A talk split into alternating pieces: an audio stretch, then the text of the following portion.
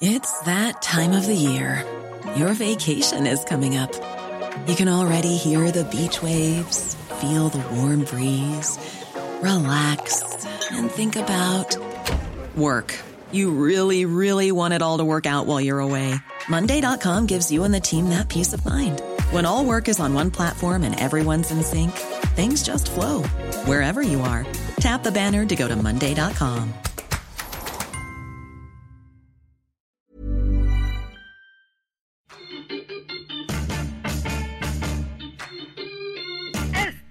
el diario de los deportistas. Hola, ¿qué tal amigos? ¿Cómo están? Bienvenidos al podcast del periódico Esto, el diario de los deportistas. El día de hoy vamos a hablar de un tema picante, de esos que nos gustan de cara ya a la fiesta grande del fútbol mexicano. Entran los mejores equipos, unas duplas goleadoras de escándalo que vamos a ir analizando y para eso tengo aquí a Miguel Ángel Mujica. ¿Cómo estás, Miguel? Querido Angelito, pues sí, hoy tenemos un tema bastante picante, sobre todo porque no todos los equipos suelen jugar con duplas adelante y eso es lo interesante que hace este tema, que por ejemplo León no tiene una dupla para Gigliotti, el mismo Pachuca que rota bastante a sus delanteros, se me hace interesantísimo. Eh, ya los esquemas de los técnicos rara vez juegan con dos nueve. Tenemos el tema de Pumas, que tienen dos goleadores letales como puede ser Dineno y González y que siempre ha sido como que ese punto de polémica si pueden jugar. Me gustaría que empecemos con uno de los mejores goleadores del torneo, que es el cabecita Rodríguez, el jugador de Cruz Azul, eh, que ha marcado una buena cantidad de goles. Acá hay un tema que tú tienes muy, muy, muy bien estudiado. Se habla de que cuando juega con eh, el Chaquito Jiménez, eh, que también empezó muy bien el torneo y luego ha tenido ya un declive, el rendimiento es peculiar, ¿no, Miguel? El tema del bebote, porque no le gusta que le digan Chaquito, vamos a consentirlo un poquito. Es muy peculiar porque son cuestiones que se hablan por atrás de las pantallas, por atrás de los entrenamientos. Era muy lógico que el Chaquito empezara de titular porque Caraglio no vivía el mejor momento, estaba lesionado y tenía bastantes problemas en esa rodilla derecha que le ha causado tanto dolor. Además, Caraglio no había tenido un buen inicio de torneo el pasado y Jiménez pues simplemente le había ganado la partida. Se habla de que Jiménez ha llegado a un punto en donde la jornada 8, 7, que es cuando él empieza, no llamémoslo su declive, porque al final de cuentas ya no está jugando como lo hacía regularmente, es cuando él renueva su contrato. Entonces es ahí donde se habla de que Cruz Azul ya le dio lo que quería, que eran minutos, ya le dio lo que esperaba él y renueva el contrato y le dice, bueno, gracias, pues pasa a tu lugar que es la banca. Es algo que se ha hablado mucho también, no le gustó mucho a Robert Dante Siboldi el tema de que diera entrevistas fuera de lo que pide Cruz Azul. Generalmente hay un esquema de medios, bueno, hoy te toca hablar, por ejemplo, con nosotros, con el esto, después con una televisora, después con el radio, etcétera, etcétera. Y él dio una entrevista a una televisora y no sentó muy bien en Cruz Azul. Lo podemos ver como un castigo, ahí es donde yo te preguntaría, ¿están castigando más al equipo? Porque la verdad Caraglio y Jiménez son de distintas características y a final de cuentas Jiménez pues es más móvil que Caraglio. ¿Le está afectando al cabecita? Yo creo que por números sí se ve muy claro que le está afectando. Claro, y sobre todo si hablamos de la dependencia de la que muchas veces ha hablado de Cruz Azul con el cabecita. Es un jugador que cuando está en un buen nivel, como lo hemos visto, regularmente Cruz Azul gana. Sin embargo, cuando no está en el mejor de los niveles, Cruz Azul padece demasiado. Entonces, ya se viene la fiesta grande. Eh, Cruz Azul, desde luego, va a estar. Si tú fueras Robert Dantes y Boldi, ¿qué harías? ¿Alinearías a los dos y, buscarías que el equipo fuera ese de las primeras jornadas? Sí, claro. El tema de Jiménez es que es un hombre con más vitalidad por las bandas, incluso puede salir, él no es como Caraglio. Caraglio es un centro delantero nato. Le pones un centro, le mandas una perolta retrasada y él te la remata y generalmente va a gol, por algo está en Cruz Azul. Viene de Dorados, igual de Atlas en donde fue goleador y Caraglio tiene sus características, pero Jiménez creo yo que por su movilidad embona mejor con lo que es el cabecita. A final de cuentas, las asistencias y los movimientos para quitarle marca hablan por sí solos. Es importante para la máquina encontrar a jugadores que estén en su nivel. Hablamos del propio Jiménez, comenzó muy bien el torneo y que, eh, ¿te acuerdas que al principio de este torneo se hablaba mucho de, de la explosión de los jugadores mexicanos, del bebote Jiménez y el tema ahora también pasando a lo de Henry Martin? Era eh, realmente de llamar la atención cómo había aguantado el pulso con los goleadores extranjeros. Ya después, bueno, es normal, pero hablando de esas duplas goleadoras, América no se queda atrás, ¿no? Tiene a Henry Martin y al uruguayo Federico Viñas, que pese a su juventud es un jugadorazo, aparece en los momentos importantes y que creo que ya eh, con América ya bien afianzado en la parte alta de la tabla, va a ser una dupla que va a dar de qué hablar, ¿no? Sí, claro, y mira, Henry es uno de los máximos oportunistas de, en las delanteras. Miguel Herrera hace un par de torneos no lo quería y tenía a Nicolás Castillo que lastimosamente le sucedió lo de la trombosis y toda su enfermedad y sus lesiones. Y es como Henry se queda y Henry en entrenamientos, con goles, con asistencias y entendiéndose a la, de maravilla con Viñas, pues es cuando está dando el, do de pecho, incluso llegando hasta la selección mexicana, algo que pues si tú lo veías en Cholos o incluso en su paso por Mérida, pues ni siquiera te imaginabas que un tipo como Henry Martin, que se veía de cierta forma limitado, llegara a la selección. Ahora ya es un jugadorazo, se nota el entendimiento con Viñas y ahorita que ha faltado Viñas en el cierre del torneo, igual con Giovanni Dos Santos, y mira que con Giovanni es difícil entenderse, este, lo ha hecho a la perfección. Henry Martin, que creo que tiene esa figura medio mítica, ¿no? De jugadores de que cuando tienen una la meten. Yo recuerdo mucho ahí del América, pues bueno, evidentemente el Gancito era de esos jugadores que cuando entraba, regularmente entraba para hacer un gol importante. El Gancito Padilla, pues cómo no recordarlo, ¿no? En esa delantera que termina siendo campeón el América contra los Tecos, era un revulsivo nato, ¿no? Tú sabías que entraba el Gancito y hasta le podías meter una lanita para llevarte este algo más de dinerito, porque iba a anotar, siempre, siempre anotaba. Va a anotar, así es. Hablando de una delantera de mexicanos que también creo que se ha armado una polémica muy, muy grande. Eh, es un nombre propio, como lo es JJ Macías, ¿no? Eh, a todos nos queda muy, muy claro que Macías es el futuro de la selección mexicana. Es un goleador nato, es un jugador muy profesional, que sin embargo le ha pesado, creo yo, el, el hecho de estar en un equipo como Chivas. Y ahí hablamos de una dupla de Chivas, pero bueno, vamos a cambiar un poco estos términos. Es una dupla de tres, porque yo te iba a mencionar, obviamente, a Macías, te iba a mencionar a Alexis Vega, pero tampoco podemos dejar de lado a Antuna, ¿no? Que obviamente mucho más tirado a la banda. Creo que es una delantera que nada más es cuestión de que encuentre su momento y encuentre su nivel para que dé de qué hablar, ¿no? Claro, y si le agregas a la velocidad del conejito Brizuela, pues estás hablando de cuatro jugadores mexicanos jóvenes. El conejito ya no tanto, pero jóvenes que tienen hambre de gol. A lo mejor a Antuna y, al conejito, incluso a Vega también, les falta ese último toque que Macías tenía eh, eh, con Mena, con Montes cuando estaba en el León. Es un tema complicado para él, pero eh, el futuro para Chivas luce bastante lúcido. Yo creo que si Chivas aguanta y no presionan tanto al muchacho antes de que se vaya a todos los lugares donde dicen que Alemania, Inglaterra, Portugal, No, todo el mundo lo quiere, van a tener un delantero top de México y que pronto la liga le va a quedar chica, la verdad.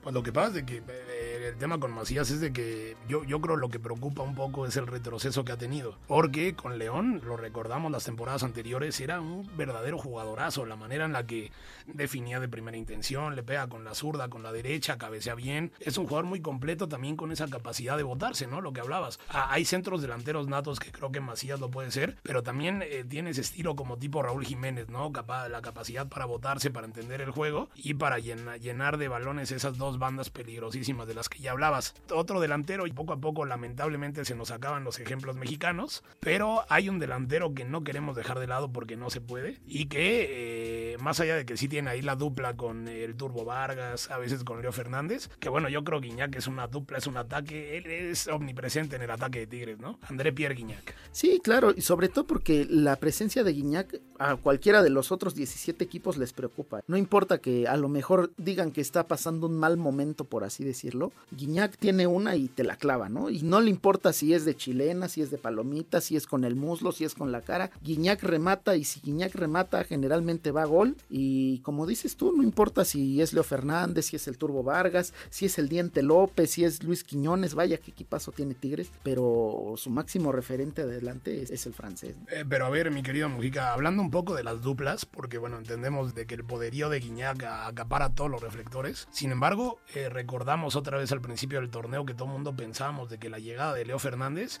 iba a ser determinante, ¿no? Lo que hizo el, uruguayo allá en Toluca, lo que eh, todo mundo imaginamos que podía hacer en Tigres y de repente llega y muy al estilo de Tuca Ferretti le dice, pues a ver, no, Aquí hay jerarquías, hay un equipo y tú te tendrás que ganar el puesto. ¿Tú con quién crees que Guiñac se sienta más cómodo? Él desde un principio había dicho que con Leo Fernández se podía entender a la perfección. Sin embargo, ¿tú con quién crees que Tigres tenga mucho mayor rendimiento? No, bueno, Guiñac yo creo que puede jugar con cualquiera. Simplemente el tema es que el Tuca los deje. La realidad es que el Tuca los amarra, no, no los deja jugar.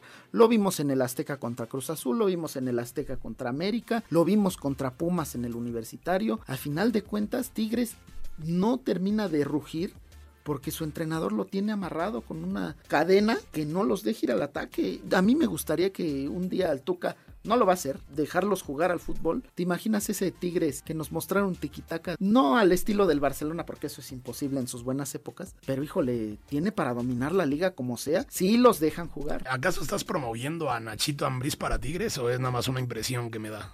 Es una impresión tuya, porque para que Nachito llegue a Tigres, primero pues tiene que salir el Tuca. Y el Tuca nunca en su vida, en su carrera, lo han corrido de algún lugar. Pues el Nachito Ambriz tiene bien a su león y yo creo que es el máximo aspirante al título. Por supuesto, digo, ya nada más como un breve paréntesis, en la prensa de Monterrey se hablaba mucho de que este torneo es determinante para Ferretti. En el dado caso de que salga campeón, pues bueno, será como revitalizar ese proyecto de Ferretti. Sin embargo, si no sale campeón, eh, hablaban de que probablemente él mismo diera un paso al costado. Habrá que ver. En este tema de las duplas, creo que hay una que sobresale por encima del resto, eh, que es la que ha mantenido a Pumas a flote toda la temporada ahí, comandados por Lilín y todo.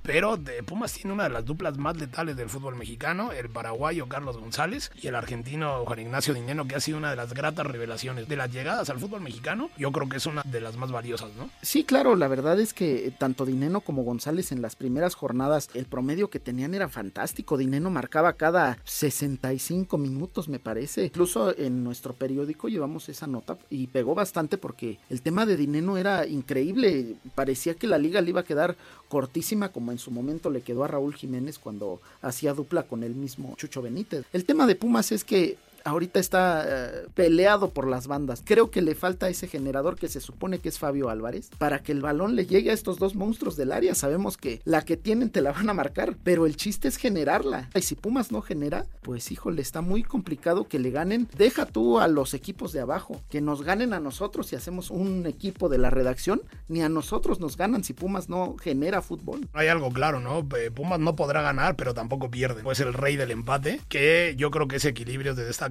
como bien lo mencionas, y que el propio Lilini lo tiene muy claro que debe de aprender a, a, jugar esta clase de partidos para poder cerrar los encuentros. Sí, sobre todo porque si te encuentras a un equipo formado como Tigres, como Cruz Azul, como el mismo América o Monterrey, no tienes nada que hacer si no generas. Aunque te defiendas de la mejor manera, el poderío de estas escuadras adelante es brutal. Así es, hablando ahora que mencionas a Monterrey, no se nos vaya a pasar, es un detalle importantísimo, porque uh, yo creo que ahí con Monterrey pasa un poco lo que pasa con Tigres. Eh, podrá estar el Toro Jansen, podrá estar el mismo Akeloba, podrá estar el que tú me digas, eh, Pavón, pero bueno, hay un jugador que sobresale por encima del resto y que es Rogelio Funes Mori, ¿no? Eh, un delantero de lo mejor que ha llegado también al fútbol mexicano, llegó casi casi al parejo que Guiñac y ahí van los dos, cuando a promedio de goles, un delanterazo, ¿no? Sí, Rogelio Funes Mori, incluso se habla de que lo pueden pintar de verde y verlo en la selección mexicana, sería un tema fantástico, ¿no? Porque desde la época del Chupete Suazo, que no tiene tanto, pero aquellos que nos escuchan que son jóvenes, había un delantero en Monterrey que se llamaba Humberto Suazo y que le hacía gol al que se le pusiera enfrente. Más o menos está así Funes Mori, está muy cerca de alcanzar y superar al Chupete, al chileno, que es un mítico del Monterrey. Lástima que a Rogelio le han faltado los títulos que Chupete sí logró.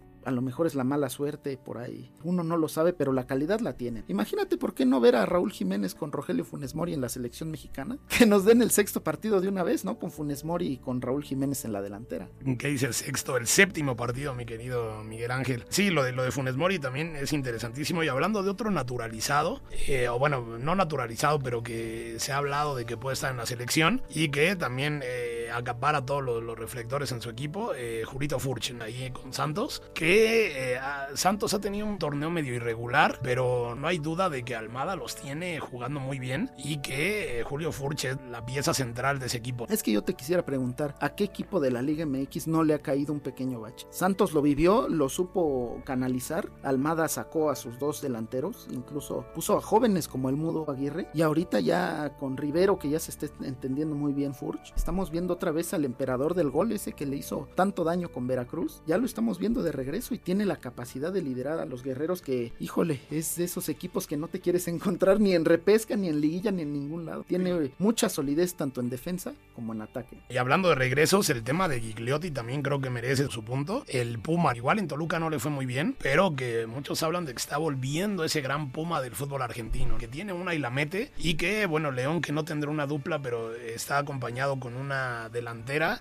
brutal, que ahí tiene amena, una generación de fútbol, y que a menudo, pues bueno, le llegan ese tipo de balones a Gigliotti, ¿no? Para clavar los goles. Imagínate el avión Ramírez que estaba borrado en Chivas, en Mineros, estuvo en segunda división, y de repente llega con este Ángel Mena, con Montes, con Jan Meneses. Híjole, es que León a lo mejor no tendrá una dupla, pero con esa generación, con esa visión de campo que tiene el Chapito, que tiene Mena, que tiene el propio Meneses, el chileno que juega extraordinariamente por la banda, no importa que se llame Gigliotti, que se llame Ángel Rueda, que se llame como se llame, los goles van a caer, créemelo. Así es, la dupla es el buen fútbol, ¿no? Sin lugar a dudas. Y otro delantero, no se nos vaya a olvidar, la verdad, de que también ha hecho un gran, gran torneo y que está peleando en la parte alta de la, del liderato de goleo el tema de Darío Lescano con los Bravos, que está bravo, tiene un torneo muy bueno y que, pues bueno, va a ser parte también de este cierre de torneo, que, bueno, si le alcanza, pues bueno, nadie va a querer encontrarse con Lescano en el área. Sí, calladito Darío Lescano, eh, desde el torneo pasado, cuando formaba la dupla con Rolán, el uruguayo que terminó por irse, Lescano es un jugador increíble. Todos soñaban en Ciudad Juárez ver a Lescano con la mejor versión de Marco Fabián, hubiera sido una maravilla. Ahorita lo ha acompañado el joven Mañón, lo ha acompañado el Rayo Fernández, distintos jugadores que ponen a Juárez a punto de, clasificarse. Al, al, final creo que le va a faltar un poco, no tanto un, compañero goleador, sino el equipo por completo al Escano, que es pues esa perla que se encuentra solita en un mar gigantesco que es Juárez. Sí, por supuesto. Sí, eh, le podría faltar equipo, que sí, es de que los goles le han sobrado. Eh, el tema de Necaxa, ¿no? Con Pacerini, que si bien no ha explotado de la manera en la que todo el mundo esperaba, no ha logrado llenar esa cuota goleadora de Quiroga, ni nada, creo que poco a poco se ha ido adaptando, ha funcionado bien, ha jugado de poste. Y Necaxa tiene pocos goles, pero en la mayoría Pacerini de, trabaja, ¿no? Y es que además se ha acompañado bien con el español Irán González. Y al final de cuentas también tienes a Barragán, que es un revulsivo, no al estilo de Henry Martin o, el Gancito Padilla, que ya los mencionamos, pero pues tiene gol el muchacho, no le fue muy bien en Pumas, regresó a Necaxa con mucha hambre. Además, también me gustaría mencionar, así como lo dices a Quiroga, pues cómo se apagó el comandante, ¿no? Con una dupla que se supone que iba a ser letal con, con Ibáñez en San Luis. Así es, sí, se apagó de, de manera terrible el comandante. Y por último, otro que también tuvo un muy buen inicio de torneo, eh, como es Alexis Canelo, ¿no? Ahí de Toluca, que pues bueno, los diablos que buscarán hacer la diablura eh, en la zona de, clasificación, habrá que ver cómo le van. Sí, y sobre todo porque tiene a Rubén Zambuesa que, híjole, pasan los años y él sigue jugando a gran nivel.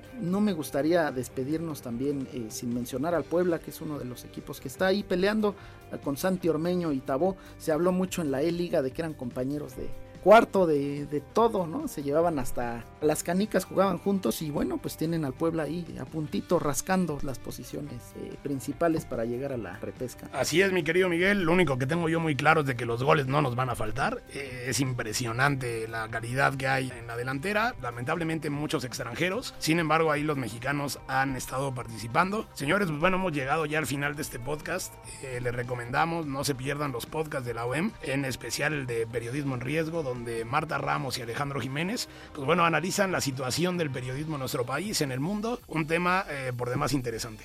Claro, invitarlos a que estén con nosotros, se suscriban, nos escuchen en las distintas plataformas como Spotify, Apple Podcast, Google Podcast, Deezer y Acast. También escríbanos en podcast.om.com.mx y síganos en Twitter arroba podcastom. No nos van a faltar los goles, Angelito. Soy Miguel Ángel Mújica, muchas gracias por escucharnos. Gracias, hasta luego. Esta es una producción de la Organización Editorial Mexicana.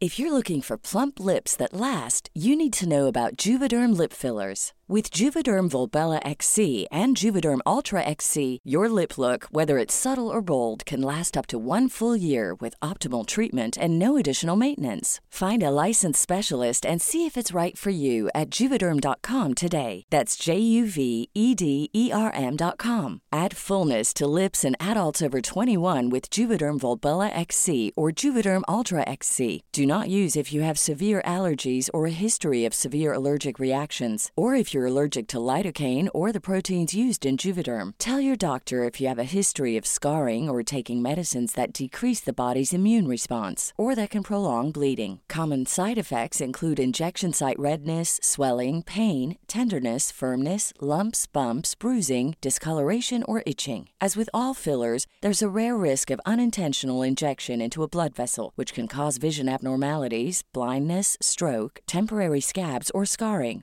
For full important safety information, visit juvederm.com.